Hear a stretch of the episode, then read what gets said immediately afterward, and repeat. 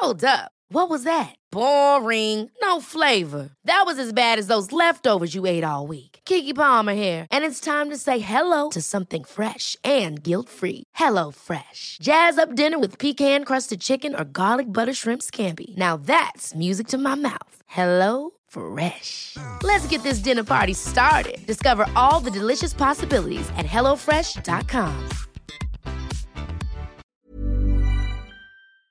Salut Est-ce que vous êtes prêts pour la partie 2 de la partie 1 Et pour résumer la partie 1, nous étions dans un restaurant brasserie qui se nomme le Choupinet. Un restaurant brasserie qui était fort charmant, où nous avons passé un très bon moment, et en plus de ça, c'était face au jardin du Luxembourg.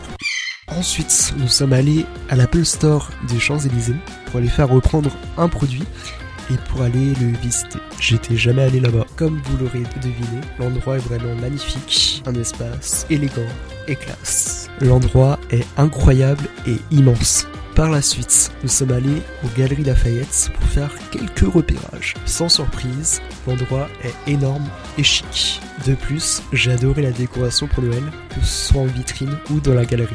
Le lieu est super cool. En plus de ça, ça sent super bon. Et abonne-toi pour plus de vidéos. Ever catch yourself eating the same flavorless dinner three days in a row? Dreaming of something better? Well, HelloFresh is your guilt-free dream come true, baby. It's me, Keke Palmer. Let's wake up those taste buds with hot, juicy pecan crusted chicken or garlic butter shrimp scampi. Mm. Hello Fresh. Stop dreaming of all the delicious possibilities and dig in at HelloFresh.com. Let's get this dinner party started.